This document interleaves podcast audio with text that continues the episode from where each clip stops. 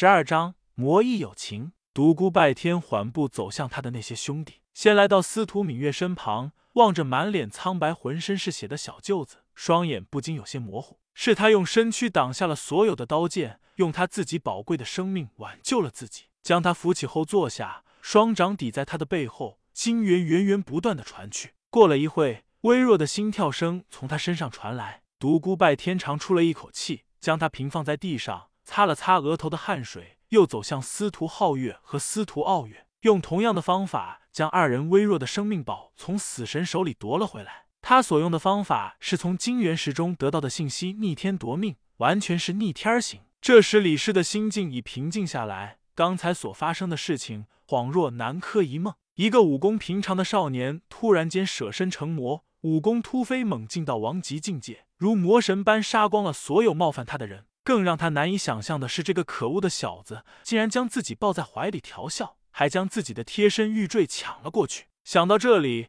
李师又忍不住一阵脸红心跳，恼恨不已。师傅说的对，自己的武功离大成还差得远。父亲早就将自己武功最高境界时的神韵赋予在了玉坠中，可惜自己离那个境界还差得远。一想到玉坠，就想起了那个卑鄙无耻、下流的混账小子。突然，他想到了一个颇不寻常的问题。那个混账小子不是舍身成魔了吗？舍身成魔之后，应该满身都是血杀之气。可是刚才他的表现怎么看也不像成魔的样子。那为何他的双眼是血红的两点光亮呢？还有他说他就要死了，这是为何？独孤拜天，你先停下来，你那样做有什么用呢？我有话要问你。独孤拜天转过身来，静静的望着他，疲惫不堪的脸上满是汗水，双眼虽然闪着诡异的红芒，但也不似先前那样血红发亮了。你你怎么？说着，赶紧走过来，紧盯着他。我已救活了几个兄弟。说着，指了指平躺在地上的芈月几人。李师走到几人身旁，用手摸了摸他们的心脏，惊讶的张大了小嘴：“你是怎么做到的？”他们四人明明已看着美女吃惊的样子，独孤拜天顿时觉得赏心悦目。没什么，任何人在遭受意外伤害之后，如果身体不是破损的特别厉害，一个时辰内的死都算是假死。如果有人以自身精元为其补充生命之能，都可救活他。你不是舍身成魔了吗？为何还魔亦有情？说完，向他的兄弟走去。魔亦有情，魔亦有情，魔亦。李师不停的喃喃念着，他感觉越来越看不透这个可恶的少年了。刚才他还百般调笑自己，一副坏坏的样子，而现在却一脸的严肃，舍弃自身的精元来挽救他人。他也听说过，这完全是以命换命、逆天的行为。即使他有金元石的庞大能量作为后盾。他一人能挽救几人？看来他真的是要牺牲他自己了。这帮少年一个个都有情有义，朋友的安危重于自身的生命。虽然他内心里很是恼恨独孤拜天，这时也有些佩服他了。此时的独孤拜天浑身乏力，两眼虽然是红色，但早已暗淡无光了。十四人已救了七人，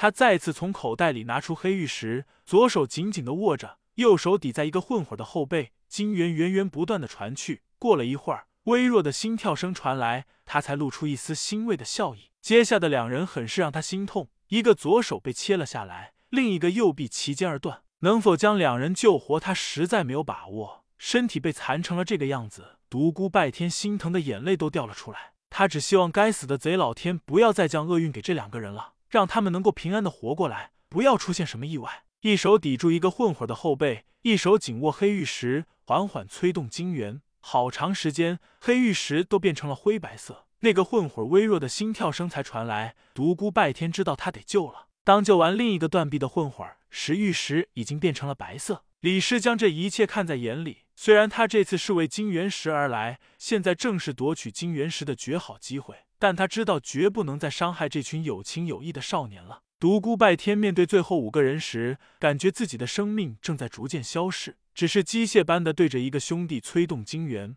完成之后再去找下一个人，神智早已迷迷糊糊。李氏心里虽然恼恨他，但看他宁可舍弃自身生命，也要为他的那些兄弟续命，不禁有些感动，动了恻隐之心。走过去，抵住他的后背，源源不断的真气输送过去。虽然没有为他输送生命精元，但这也帮了独孤拜天很大的忙。他的身体借助外来的真气，得以恢复一些力量。李氏心意虽然很好。但事情并不是他想的那样，独孤拜天的外来真气相助，力量恢复了一些，精神不禁为之一振。将自己最后残存的那些生命精元统统输送到了最后一人身上。就在这时，他突然感觉到自己的这个兄弟有了心跳声，很奇异的一种感觉。他此时的功力可以说约等于零，偏偏感觉到了对方的心跳声。对他来说，这无疑是比仙乐还要动听的声音。总算把自己的兄弟都从鬼门关拉了回来。独孤拜天缓缓的放下了他的手臂，转头冲李师笑了笑道：“美人，